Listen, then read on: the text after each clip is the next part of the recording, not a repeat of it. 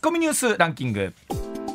時事問題から芸能スポーツまで突っ込まずにはいられない注目ニュースを独自ランキングでご紹介、はい。ランキングを紹介する前に北京オリンピックの主な結果をお伝えします、はい大会11日目の昨日ジャンプ男子団体が行われ日本は5位でした。あのわずかながら及ばずだったんですけねど、そうですね。ただあの今ってほらジャンプスーツのさ、はい。影響であれね。もしかして順位が繰り上がっちゃう？らないかなとかちょっとすいません嫌な期待をしてしまった自分いやでもちょっともいたのは。わかります。はいえいましたね。はい。えーまたカーリング女子1次リーグでは、えー日本は中国に勝ち韓国に敗れ4勝2敗となりました。午前中中国に勝った時は次の韓国もこはいのペースならと思ってたんですけど、ですねうまいこといかんもんですねやっぱりこれはね。点差もすごかったですからねねはいいやいやこれ最後までカーリングは楽しみですね。はいはいえーそしてフィギュア男子で4位に終わった羽生結弦選手がうん記者会見を開きまして、えー現役続行に前向きな姿勢を示しました。あのご本人言わなかったけども、はいみ足首が本当だったら競技をできる状況じゃなかっみたいですね。でそこが彼のす,、まあ、すごいところというか、た。そう俺は絶対言うな。絶対言うね、絶対うわちゃんね。絶対捻挫してますね。捻挫してるけど出ますね。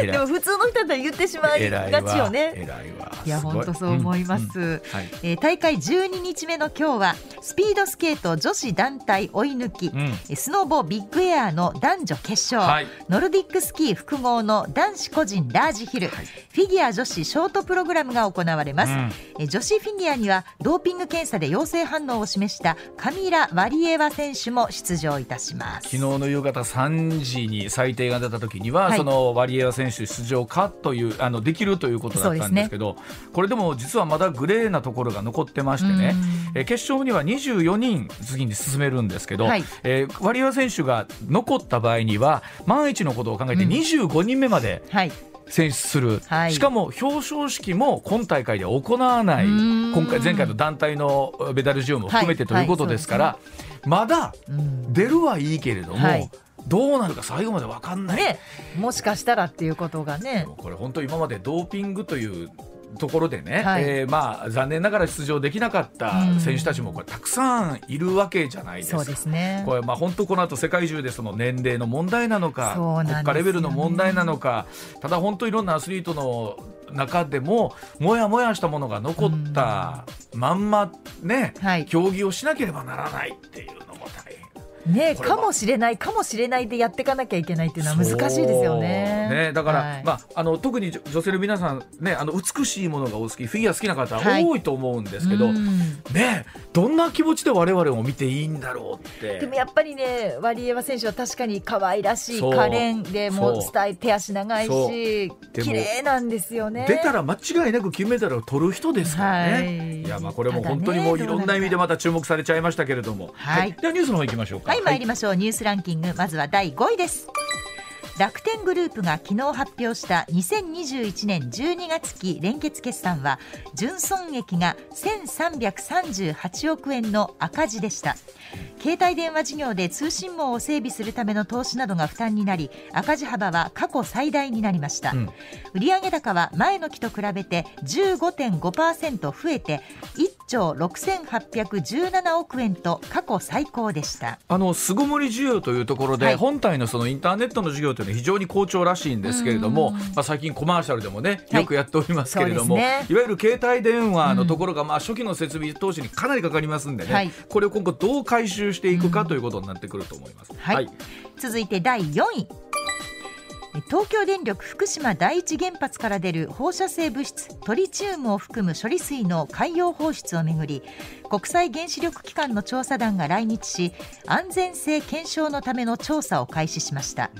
国際原子力機関は調査を踏まえて放出の安全性を検証し年内に中間報告をまとめる方針です。まあ、もちろんその心情的な部分と含めていろいろありますけれども、安全性というのはしっかりと国際的な機関も通じてですね、はい。確認された、えーいうことであとは地元に含めてどう丁寧に説明をしていくかということになっていくと思いますしはい。ねえー今後のこれあの大きな事業になってくるでしょうね。うん。はい。はい、続いて第3位昨日午後6時ごろ大阪府高槻市の3階建て集合住宅の通路で住人の女性40歳と20代くらいの男性が倒れているのが見つかりました。女性は後頭部に殴られた後男性は胸に刺し傷があり2人とも意識不明の状態で救急搬送されました。男性が宅配業者を装って2階の女性宅に押し入ったとの目撃情報があり大阪府警高槻署が殺人未遂事件として、えー、詳しい経緯を調べています。これあの先ほどのニュースにもあったんですけれども、はい、あの若干複雑なというかねそうなんですよ、ね、宅配業者を装った男男性がやってきて、はい、で家の中には女性と10代の娘さんが娘さんがいたんですね。い。たんですよね、はいうん、で、えー、娘さんは近隣住民に泥棒に入られたということだったんですけど、はい、帰ってくるとその女性あ男性の方が胸に刺し傷があった。はい、いやこれはちょっと、えー、あのこの後詳しいことがどう分かってくるかということになると思います。そうですね。はい、では第2位参りましょう。ヤマダホールディングスは子会社のヤマダ電機が同じく子会社の大塚家具を5月1日付で吸収合併すると発表しました。法人としての大塚家具は消滅しますが社員のリストラなどは行わずまた大塚家具のブランドは存続するということです。ヤマダホールディングスは経営再建中だった大塚家具を2021年9月に子会社化し連携を進めてきましたが今回の吸収合併で一体となることにより企業価値の向上を実現したいとしています、うん、まあ、この大塚家具もですね、はい、ここ数年ずっといろいろありましたけれども、ね、まあ、これもなんて言うんでしょう本当時代の流れというか、うん、家具というものも随分と安くてねはい、いいものも出てきている中で大塚ブランドをどう守っていくかなんですが、はい、今ニュースにあった通りブランドとしてみれば存続するということ、はい、残るということですからね。はい、うん、では今週の1位参りましょう。大阪府の吉村知事は昨日現段階で緊急事態宣言の国への要請を見送る判断を示しましたまた昨日の段階での新型コロナ新規感染者は全国で6万142人でした。また東京都では6日連続で前の週の同じ曜日の人数を下回っています。やっぱり先週のちょうど今頃の数字をやっぱピークに全国的にもこうね,、はいね。えー、下降傾向が続いている、という中ですから、まあ、とはいえこの病床の逼迫率だったりとか、はい、世の中なかなか一方でそのびっくりするほど減ってきたかっていうほどではまだないですから、まあ、吉村さんも非常に難しい判断だっただろうなということなんですけれども、はい、まあ、あとはこの自然に消滅していくというかね減っていくということもありますんでね、はい、緊急事態宣言とか本当どれぐらい効果があるのかっていうのは見えない中ですから、えー、というのが判断になったと思います、はい、はい、ではコマーシャルなどそのあたりも含めまして常連さんお話を伺ってまいりましょう。上泉雄一のエー。ナー MBS ラジオがお送りしていますさあ時刻6時まもなく25分になります。ここからは常年司さんでございます。常年さんおはようございます。おはようございます。よろしくお願いします。よろしくお願いします。なんか論破王のそうそう。2チャンネル創設者ひろゆきさんと。え10年ほど前に、そうですね、2010年なんで12年前にですね、はい、私があの、まあ、出した本についてね、うん、あの公文社さんの、まあ、企画で討論したんですよ、ニコ生で。はいでまあその時ね、まあ、そのジャッジがいるディベートみたいな感じでやってないんでどっちが勝った負けたはないんですけど、はい、まあその動画をですね結構まああのいろんな動画サイトに上げてね、ひろゆきさんが論破された動画みたいな感じでみんながうわーってやってまあ広めてですね何百万回も再生されたんですよ。はい。はい、でそれのまあリターンマッチみたいな感じで今回ニュースピックスさんというところでね、はあ、やりませんかということだったので、はあ、っていうか僕もこういうのやったら面白いんじゃないって言ったらやりましょうっていう感じで盛り上がって、はあ、もう一回討論させていただいたということですね。はい、どうなんですか？やっぱり討論の12年も経つと、それぞれまたやり方とかも変わってくると思いますけど、ね、グレードあの、まあ、相変わらずひろゆきさんはミクロとマクロの区別がついてなかったんでちょっと教えてあげたんですけど。教えてあげた、えー、うん、残念なんでちょそこだけはあとあのデフレとディスインフレの違いも分かってなかったんであの統計調べるといいですよっていうことも教えてあげました。はい、そんな感じでしたね。僕ら的には今の話がもうまずわからないんですけども、はい、ええ。ー、どど何をな何を違う、私たちにもね、その違いを教えて簡単に簡単にすみません。デフレとディスインフレの違いってのは簡単で、物価上昇率がマイナスなのか、うん、それともプラスなんだけど極めて低い状態にあるかっていうのの違いなんですよ。うんうんうん、で極めて低くてもプラスなのとほんのちょっとでもマイナス入っちゃったのは大違いなんです。はい、で世界でマイナス入っちゃったのは日本しかないんですけどひろゆきさんはヨーロッパもみんなデフレだったっていうんでいやそれ違いますよ。統計ちゃんと見てくださいって言ったんですなるほど。でディスインフレではあったけどデフレじゃないからっていうことは説明しました、で今回も論破したんですか？いやまあそれは皆さんが考えることなんでぜひ動画見ていただいて ご感想をコメント欄に書いていただければ。いいかな。いやだってだってほらジャッジがいないねあのディベートみたいにジャッジがいるんだったらねどっちが勝ち負けって出ますけど、オーディエンスジャッジなんで、まあ、皆さんが感じたことが勝負なんで勝敗なんじゃないですか？あの、常念さんもほんまに負けず嫌いというかね、あの、なところはお互いそうだと思うんですけどこの議論ってほら最近ねよくほら「はい論破」っていう言葉がいろいろネット上でもあるぐらいですけど、この論破というのは誰がど論破した？あるいはされたって、えー、判断難しくないですか？まあ私はだからほらあの二、十歳ぐらいの時にね、うん、あのまあ弁論部に入って、ずっとそんなこと4年間やってね、はい、卒業してからも OP とか現役で集まっちゃうそのことばっかずっとやってきたんで、うん、まああの基本的にはそのあのまあ弁論部でこうワイワイやる時は、うんまあ、オーディエンスジャッジみたいになるとかないっちょ見てる人がいるからみんなは議論強い人ばっかりだからど。っちがおかしいだろうみたいな感じで周りで突っ込まれたりするので、どうだからそれにこう返せるかって感じですよね。えでも相手がもうグーの音も出ないというか、その常念さんが言ったことに対しても返す言葉がないところまでやっぱり追い詰めないと論破にならないんですよね。まああの一番ギャフンと言わせるのは、相手が持ってきた証拠がありますよね。はい、自分の主張だけだと何の説得力もない、はい、証拠だじゃないですか。はい、でその証拠を使っていやあなたの言ってることと反対のことが起こりますよっていうことを完全に論証するともうこれはどう手も足も出ないですね。それやられちゃうとね。あなるほどね。あの、論破をね、した方、されされた方とで、はい、なんかこうすっごいモヤモヤが残るというか なんかもう布団なんかこうなんなんていうのかこうシーツシーツかみしめてってあの家の中でこううなりたくなりません？あの。まあどうなんですかね。ねひろゆきさん12年そんな状態だったのかとか俺は知りませんけど。でもそうなんじゃないですか、まあ、でも間違った認識をおっしゃってたんで、うん、それは違いますよと経済理論ではこうだし実際にあの現実に起こってることもこうですよっていうのをまあデータとかをね、ね、こういうデータで確認されれば確認できますよって教えてあげただけですか まあ今本当それこそ、えー、SNS そういう動画含めて、はい、あの、はい、論議論をする機会も多いし、ね、我々も見る機会が多いですからね。そうですね。まあそれこそ、えー、正しい情報間違った情報いろんなものがこうね錯綜してますからね。はい、そうですね。まあ今日この後話出るウクライナ情勢なんてまさに嘘の情報が大量に出てますからね。じゃあそのウクライナ情勢から聞いていきましょうか。こちらでございます。さあそのウクライナ情勢が緊迫化しておりまして松野官房長官が在留邦人に即時退避を促しております、うん。えー、松野官房長官なんですがウクライナ周辺でのロシア軍の動きに触れまして事態が急速に悪化する可能性が高まっていて政府として高い警戒感を有していると強調しました、えー、民間機の運航が停止する可能性もあるとして今退避するよう勧告していると語っていますがさあ今ジョーナさんおっしゃっていただきました。嘘が蔓延しているというのはどのあたりからなんでしょうか、いや今回この緊張が高まったのはウクライナのせいだというですねロシアのプロパガンダを鵜呑みにしてですね、ロシアの立場も考えろとか言ってる日本人がすごくいっぱいいてで笑っちゃうことにですねこういうこと言ってる人がいわゆるですよ、うん、保守系というか右というかですね、うん、本当はソ連とかロシア嫌いな人がこういうこと言ってるんですよ。まあ一般的には右の人ってロシアに警戒しなきゃいけない北方領土返せとか言ってる人でしょ、そういう人たちがロシアの立場も考えろみたいなこと言ってるんでおかしなこと起こってんなと思って見てますよ。それはどういう議論からそうなるんですかね？これはですね、うん、あのまあ、えー、アメリカ大統領選挙の陰謀論から遡るんですよ。あの時にね、まあ、デマでやられちゃったわけですよ、あのそういう保守派の一部は完全に。うんはい、有名な人でもですねフランクフルトでデルタフォースとアメリカ陸軍が銃撃戦をしてサーバーを奪い合ったドミニオンのサーバーを奪い合ったみたいなもうデマをですね拡散しまくったんですよね。結構有名な人もね誰とは言いませんけれども、はい、有名な作家さんとかねジャーナリストとか言ってる人に拡散しちゃったんですよ。でその人たちがそのまま反ワクチンのデマの方にくっついて、で今回はロシア側にくっついてると。でこれ全部そのデマ流してんのってロシアとかチャイナなんですよねもともと。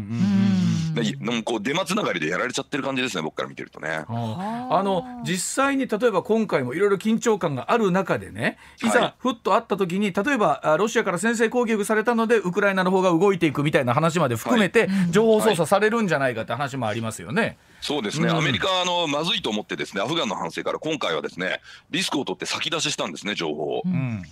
あの偽旗作戦といってですねロシアが攻撃されたかのような演技をして、うん、それを口実に攻撃するぞと。例えばこんな役者を雇ってこんな動画を撮ってるぞとか、うん、あのウクライナのドローンを露獲してそれでわざと味方を攻撃させてみたいなことやってるぞとかあ。とこの間のリークすごかったですね。48時間以内に大攻勢かけるぞっていうのをばらしちゃったんですよね。これでちょっとロシアが今身動き取れなくなってるので、まあアメリカすごいなと。なかなかうまいことやったなと思って情報戦あの今拮抗してる感じですね。これね、まあ、例えばそのもちろん国レベルではいろんな動きがあるんでしょうけれども、はい、我々こうそれこそいろんな動画がこうインターネット上にも上がってくるじゃないですか。はいでそういうの出ました、はい、見た時にね、例えばどれが本当にこう実際の映像でどれが作られたものなのかっていうのを改めて今の時代ってね、我々がこうね、うん。あれそれ難しいですよね。素晴らしい視点ですね、それね。うん、あのアメリカ大統領選挙から、まあ、このコロナに、ね、関するもの、反ワクチンの話、全部ですね、デマ吹聴する人って、根拠は動画って人が多いんですよ。で、その動画がフェイクなんです、大体。根拠は YouTube っていうのはダメなんですよね、基本的に。だけど、こんな人があんなこと言ってる、こんな人があんなこと言ってる、こんな動画があったっていうのをまあ根拠にしてですね、まあそのマスコミは嘘を言ってると。まああのマスコミがね全部本当のことを言うとは思えません。私もね。だけど必ず嘘を言っているっていう考えなんですよ彼らは。だから今なんかおかしくなっちゃうんですよね。まあ、そのおっしゃるようにマスコミがすべてではないでしょうけれども、一方でこうなんていうの本当に今出てくる情報が本当にたくさんあるんでね、本当あの我々 普通の人間にそれをこう真が見極める、えーということが本当難しくなってきてますよね。ね。一方でかつてのように大本営発表をね、鵜呑みにしちゃって、残念な歴史が生まれてしまったってこともあるんですけど、いつの時代もこの情報の正確さを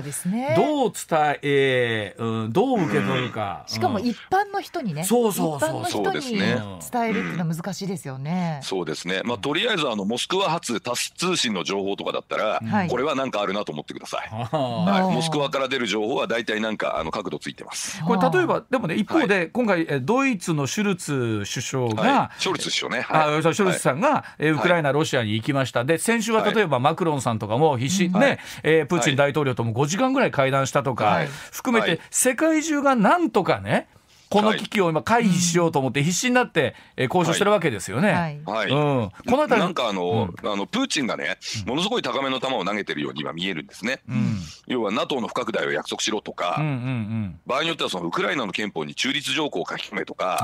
結構むちゃくちゃなこと言ってるんですよ。そのあの武力で脅してね、他国にそういう政策を選ばせるってこれアウトですよ。うんうん、国際秩序上は絶対やっちゃいけないことなのに、まあそれをギャーギャー言ってるわけですよ。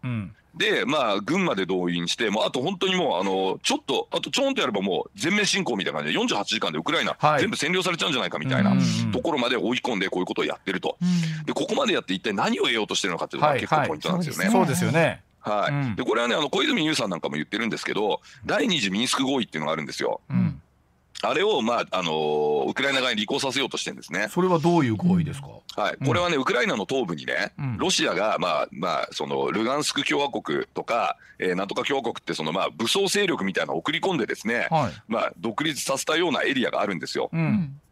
でそのまあドンバス地域って言うんですけどでそこにまあ特別な地位を与えると、うん、ウクライナ国内なんだけどウクライナじゃないみたいな、高度の自治を与えて、まあ、ロシアが好き勝手できるようにしてくれっていうのがこのミンスク合意で。一回これねクリミア侵攻の後飲んじゃったんですよウクライナが。飲んじゃったんですけど国家分裂するんでやっぱり嫌だって言って抵抗してるんですよね。だけどウクライナのロシアはこれを飲めっつって今言ってるわけですよ。これでもお互いの落としどころってね、もう言うてもここ数か月ずっとこの状態続いてだんだん緊張感だけが高まってるじゃないですか。でお互いにこのどこを落としどころとして、えー、今いろんな交渉は進んでるのかどうなんですかこれ？いやこれでもねもし第二次ミンスク合意を力で飲まされたら、うん、プーチンはますます増長するでしょうね。うん、でプーチンがこれまでやってきたことっていうのは力による現状変更でしょ？うんこれはやっちゃいけないんですよ。これをやったから第二次大戦、戦争が起こったわけじゃないですか。昨日茂木さんもその話はされてましたもんね、幹事長もね。あそうですよね、そうなんですよ。でね、今回僕はね、ちょっとね、日本国内でね、残念だなって思ってるのは、普段平和平和言ってる人がね、今回ロシアに何にも言わないんですよ。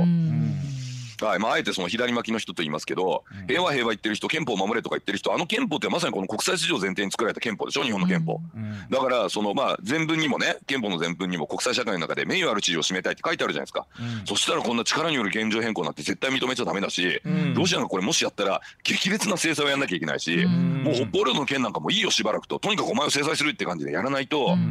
これとんでもないあのリスクをですね、次世代に残してしまうことになりますよ。これ今のところですよ。例えば昨日も出てましたけど、はい、G7 はまあ含めてですけど経済的な制裁っていうところがメインになるんですよね、今ね。まあそうですね。あとウクライナに武器援助とか続けるんでしょうねアメリカはね。うん。でもこれはただバイデンさんがね軍は出さないって最初に言っちゃったんで。はい。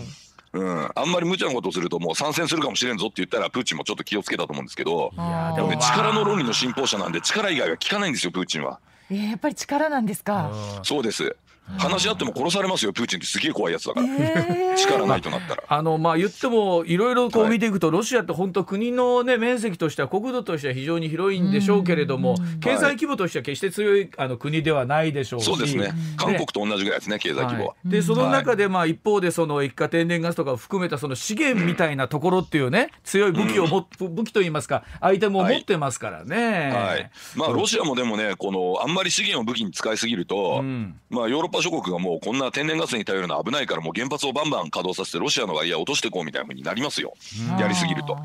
旧ソ連時代からロシアってどんなに紛争起こってもガスは絶対絶やさないでここまで来たんですよ、なるほど。ところがプーチンはこれをついに武器に使っちゃったんでこれ商売上の信頼なくしたん。でプーチン大変だと思いますよこの後これ例えばオリンピックもね、はい、これそれこそオリンピックの、えー、期間中っていうのはいろんな動きが特にほら開会式、はい、閉会式とい。うところ基地所にね、あるんじゃないかと、まあ、なんとか開会式のところ逃れましたけれども、ね、言ってる間にこうオリンピックも終盤に入ってくるじゃないですか。はい、そうですね、うん、なんかあの気持ちの中でざわざわするところがね。えーまあ、どうですか、われわれざっくりあの日本国民というあれですけど、はい、日本に対する影響っていうのは、えー、今後、どの動きがどう影響してくるのかっていうのは、改めてどうですか、ね、そうですねあの天然ガスとかもすでにロシアからね買ってる分で1割ぐらいなんですよ日本はね、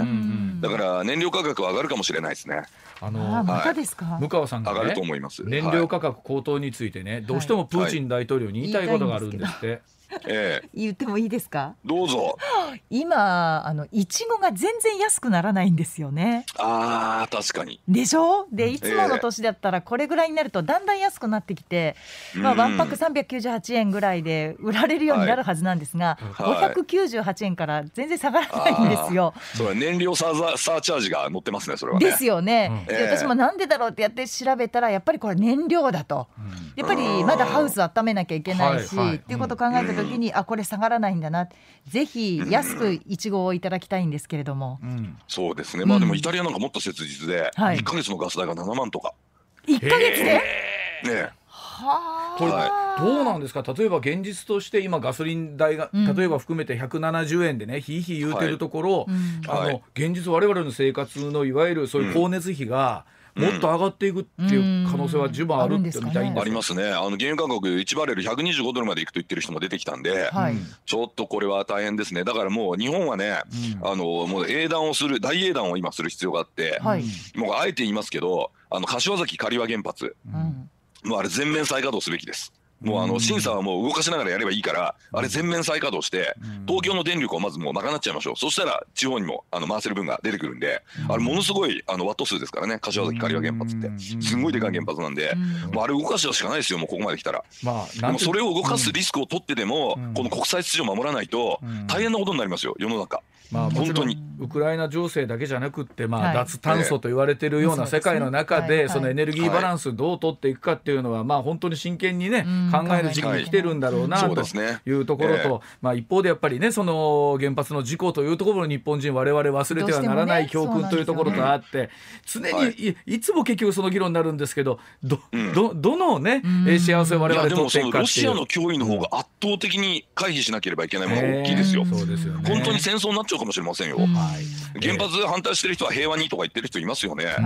でもそれ両方はできないんですよ。プーチンがどんなやつか分かったでしょ、う酒飲んで話したって何もなんないですよ。殺されますよマジで、北斗の剣みたいなやつなんですからあいつ。それぐらい今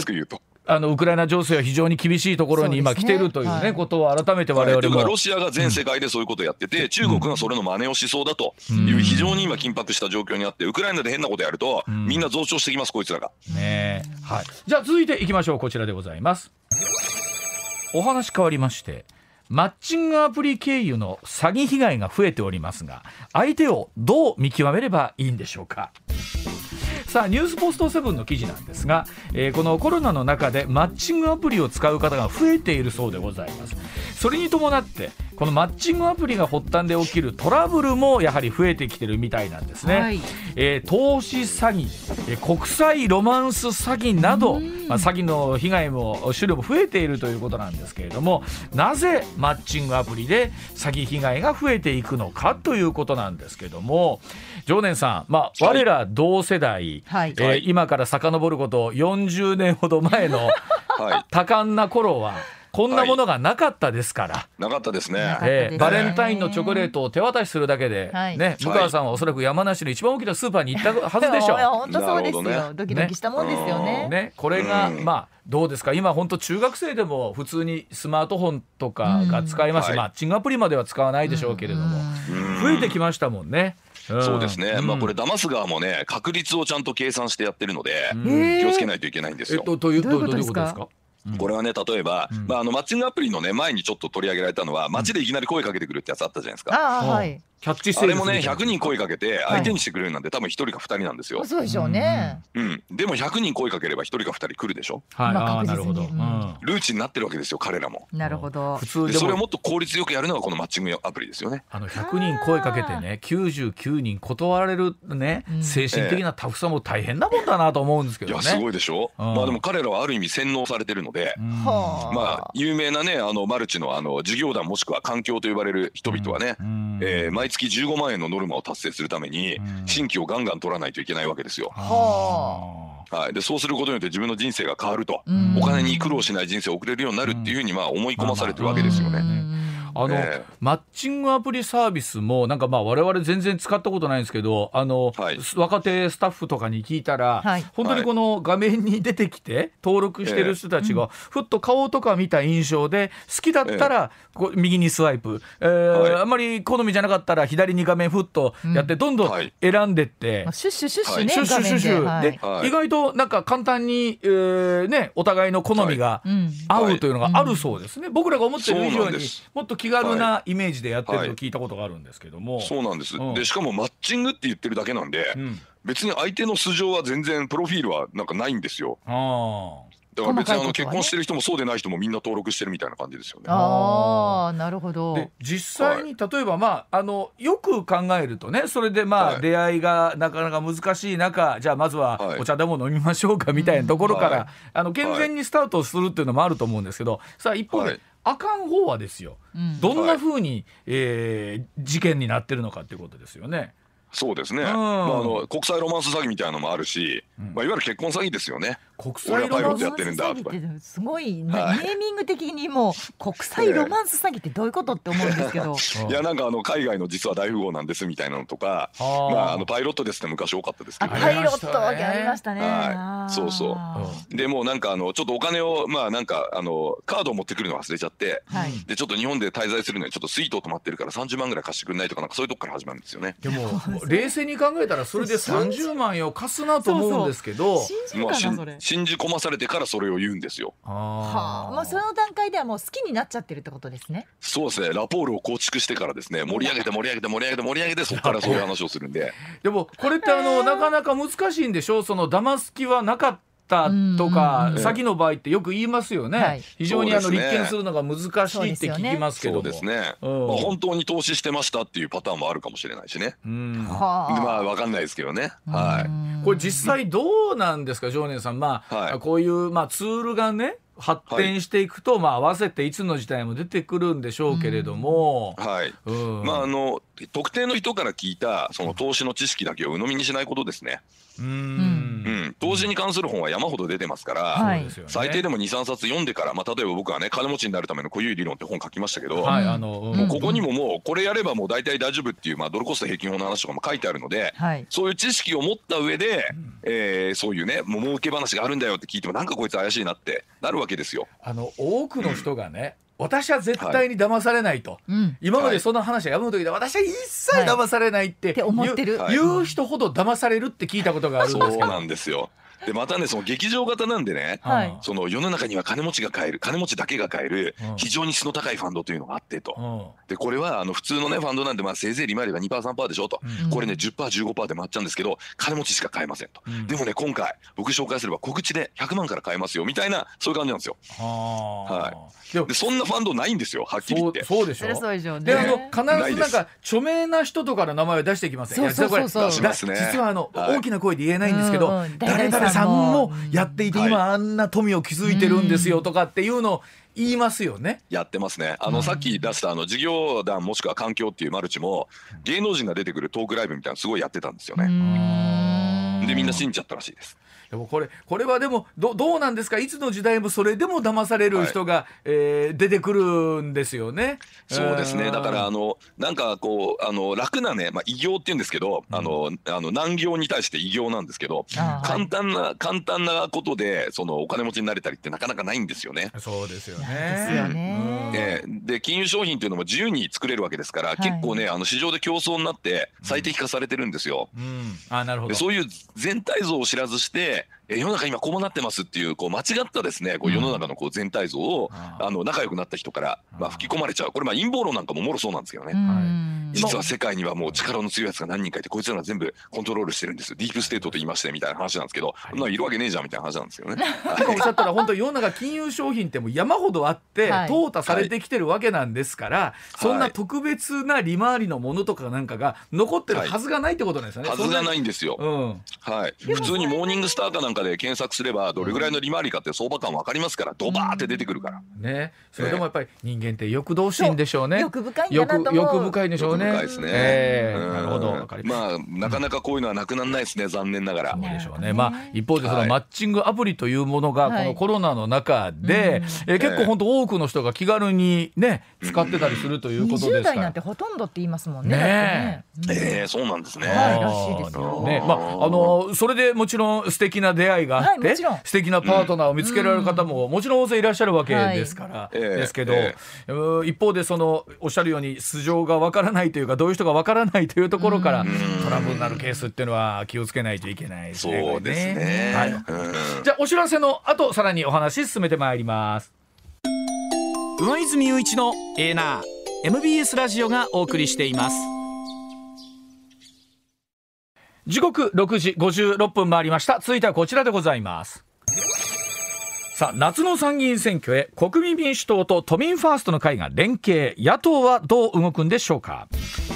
国民民主党は昨日の14日小池百合子東京都知事が特別顧問を務めます地域政党都民ファーストの会と4回目の合同勉強会国会内で開きました。夏の参院選に向けて新型コロナウイルス対策など6分野での共通政策を取りまとめる方針で一致をしたんですけれどもあのジョーデンさん、えー、以前、はい、あの玉木代表にもね A ナの中でインタビューさせていただきました、はい、えー、実際 YouTube でジョーデンさんコラボもされてるんです、ね、そうなんです。コラボさせていただいて、うん、今月もまた取りに行くんですけどね。おおかげさまでだいぶ仲良くなりました。ありがとうございます。いやいや。あの実際どうなんですか、国民民主党とは経済政策、外交防衛なども含めて、はい、あとってもとってもいいと思いますよ、うん、あのだいぶ変わりましたね、前よりも。変わったというのはどういうことでしょう？あの旧民主党時代って割と緊縮的な政策だったんですよ。うん例えば前のあの民主党の時だと、はい、えっ、ー、と、えー、鳩山内閣の頃ね、うん、えー、財務大臣に藤井博久さんという方が就任して、はい、ね、円高は国益だみたいな発言をしてましたよね。うんうんうんうん。まあこれいわゆる素朴理論なんですけど通貨は高ければ高い方がいいとかね、はいはい、それからあと金融政策については何も言いませんと、うん、金融政策なんかやったって何も起こりませんっていうような、はい、まあえー、態度だったんですけれども、玉木さんは金融政策は聞くと。ね、でさらに言うと、そのまあ、今は財政を、えー、金融政策に連動させて、はい、デフレを脱却するまでね、はい、きちっとあの、まあ、大盤振る舞いをして、はい、でデフレを脱却して、その名目賃金が上がれば、いずれ実質賃金も上がっていますみたいな、まあ、そういうロジックで説明をされてたんですよ、ね、はい、そうでしたよね、うんうん。なんで、だいぶ変わったなと思いました、まともになりましたね。これあの、ええ、都民ファーストの会ってね、我々から、はい、あのこう関西に住んでるとどうしてもちょっと距離が遠い感じがあるんですけど、はい、まあ遠いんですけども、はい、実際そこのあたりって一致してるんですか？どうなんですかね？東京に住んでるんですけど私もね、都民ファーストの距離遠いんですよね。何がやりたいかよくわかんないんですよこの回。あのー、都民ファースト自体は都民がファーストなんでしょやっぱり。まあそう言うんですけどまあ小池さんとその仲間たちっていう以上のもんでも以下のもんでもないですよね あのどうなんですかね？ほら例えば維新とかは大阪維新の会というと逆にほらやっぱり、はい、関東とか他地域の方からすると、遠いイメージがあるのと一緒で、地域の名前がつくとね、なんか、広がりがどうしても薄くなるんじゃないかなと思っちゃうんですけどね、ね。狭くなるんじゃないかなと。うん、確かに、まあ、ただこの間の都議選の時はですね、うん、まあ、自民党がね、もう既得権まみれなので、うん、結局、受け皿になっちゃいましたよね。ああ、そうでしたね。えーはい、はい、そうです、ね、左翼政党のような口頭無形なことを言わずに、うん、えー、かつですね、まあ、現実的なことを言う野党としてちょっと期待があって思ったほど負けずにね議席を取りましたよね、うん、だから小池さん本当選挙上手だなと思うんですけどあの選挙のタイミングになると、なぜか小池さんの名前がくっと出てきますよね。彼女はもう天才なんですよ。うん、ええー、あの希望の党って昔ありましたよね。ありましたありました。はいありあれに期待人期待した人たちの票っていうのが常に漂ってるらしいんですね。うん、ああなるほど。その行き場が今どこに行くか。うん、では7時の時報の後さらにもう少し整理してお伝えしてまいります。7時でございます。はいまあ、ジョネさん、今年は夏に参議院選挙がありますんで、はい、国会議員も皆さんも、もう選挙どうするかっていうところがもう最優先課題みたいになってきてですね、でしょうね、国会の方もなんか粛々と進んでる感じですもんね。いやもう野党は何のいいとこもないですね今ね。ねいや、で一方でまあ泉さんもこの間お話聞かせていただいたんですけれども、何でも反対とか何でもイチャモンつけはもう、えー、やめたいやめますということもおっしゃってたんですよ。その口ではね、うん、口ではね泉みたいな。お前一応先輩だから言うけどさもうそれや。るやる詐欺になってるぞ泉みたいな、ね、あのいやでもね泉さんとあのオンラインレベルだったんで顔もあの見ながら喋ったんですけど、ええ、あの直接じゃなかったんですけどでもまあ、え、泉さんは泉さんでなんとかこの党内の、うん、融和をねうまく図っていきながら、現実的に政策していこうかなっていう感じはすごい聞けたんですけどもね。進めていきたいそれを、もしね泉君がやろうとすると、うん、過去のね間違ったそのまあ行動、はいはい、言動政策を総括しなきゃいけないんですよ。そうするとあの立憲民主党の中の偉い人がですね、まあ、昔こうだと思ってやったことを否定しなきゃいけないんで、まあ、それ出てくるでしょうね、なかなか大変だと思いますよ。あの、現実問題としてこれ本当夏の参議院選って何が争点になってくるのかなと思うんですけどね。いやそうですね、まあ、私はね、キッシーがね、もう参院選終わったら増税する気満々なふうに見えるんです。はいはい、だから増税こそを争点にして、でまあちょっと難しいんですけど2025年のねプル,、プライマリーバランス黒字化目標を、まあ、放棄しないと言ったんですね。うんうん、でこれは要はそのあれ大副長の、うん、えー、辻褄合わせるってことですから。はいはいそうですね。はい、もう何のあれですよ、経済学的根拠ないんですよ。うん、何もないんですけどそれをやるっつってんだから、まあ、増税するってことでしょ？岸田さんと。これプライマリーバランスなんてなんか腰の引けた言い方じゃなくて増税するとはっきり言いなよみたいな感じのツッコミをガンガン入れなきゃダメですよ岸田さんに、まあ、増税しないとその帳簿合わないわけですからね。合わないですね。でも目先のプライマリーバランス合わせにいくと長期的には均衡しなくなるんです。長期的には、増税では増税では財政再建できませんから、歴史上そんなんでやった国はないですからね、増税でね、財政再建した国は。先週ね、高市さんのインタビュー、この時間に同じようにお聞きいただいたんですけど、常念さんにも、改めてその、まあ、いわゆる積極派と言われている、どんどんとまあお金も出してって、経済回していこうという高市さんと、今おっしゃった岸田さんの、まあ、いわゆる増税してでも帳簿合わせていこうっていう、この2つの大きな理屈があるときに、これ、はい、参院選までに党内折り合いつくんですかね？いや多分岸が押し切っちゃうと僕は思いますけどね。ということは、あの高市さんは、えー、一旦引く形になるわけですか？いやだってね、一応ほら、あの総裁は岸田さんですから、最後は一任して増税路線かなって思いますよ。うん、でも、うん、そうなってくると、ど増税を旗印にして選挙はやらないですよね。はいそうですなんかごまかしを言うと思うんですよ。うんそれでそれが将来的なプライマリーバランスの黒字化みたいな言い方で、うん、増税はしませんけどいつかしますみたいなすごい曖昧な言い方でごまかすかなと思うんですよね。でも、我々はなんかその裏には常に増税があると思ってた方がいいんですかね？うんうん、そうですね。いやあの別にね増税してもいい状況っていうのはあるんですよ。はいはい。うん、景気がものすごく良くなって、うん、ね、例えば特定の資産がすごく価格が歪んでしまうと、うん、土地ばっかりものすごい上がっちゃうとかね、はい、そういう時は固定資産税上げたりしてもいいんですよ、はい、だそうい。うことをもっと細かく言ってほしいんですよ。岸氏には、うん、なんとなく増税なんですよ彼。これあのおそらく選挙公約とか細かく読んでいくとねそういうところにも、はい、あの言及するのかもしれませんけど一般的にこう大きく、議論をしていく時って、なかなかその細かいところまでねあの、詰めていかないケースがありますもんね、我々もそうですまあ、細かいこともそうなんですけど、うん、全体像をね、岸田さんはちゃんと言わないんですね、新しい資本主義って。一体何やんのって感じで、これはね、これは永遠とテーマですな。ですよね、そういうなんか、あの原ジョージさんっていう人のね、なんか本を参考にしてるんじゃないかとか言われてますけど、あの本を参考してんだったら、もうろくでもないですよ、もう日本の資本主義終わりますマで。はい、日本の資本主義終わります。皆さんの年金も多分もう本当になくなっちゃうかもしれません、あんなことやったら。株主経営士のもうろくでもない社会主義本ですからね、あんな絶対ダメですよ。何言ってんだ岸田って感じですけどね。あのどんなふうな政策をね、まあ、言ってる間にも春も声が聞こえてきますから、ね、言ってる間に党内ではね一つもう方向決めないといけないタイミングだと思うので、はい。また来週以降そんな話伺えればと思っております。はい、ジョナさん今週もどうもありがとうございました。ありがとうございました。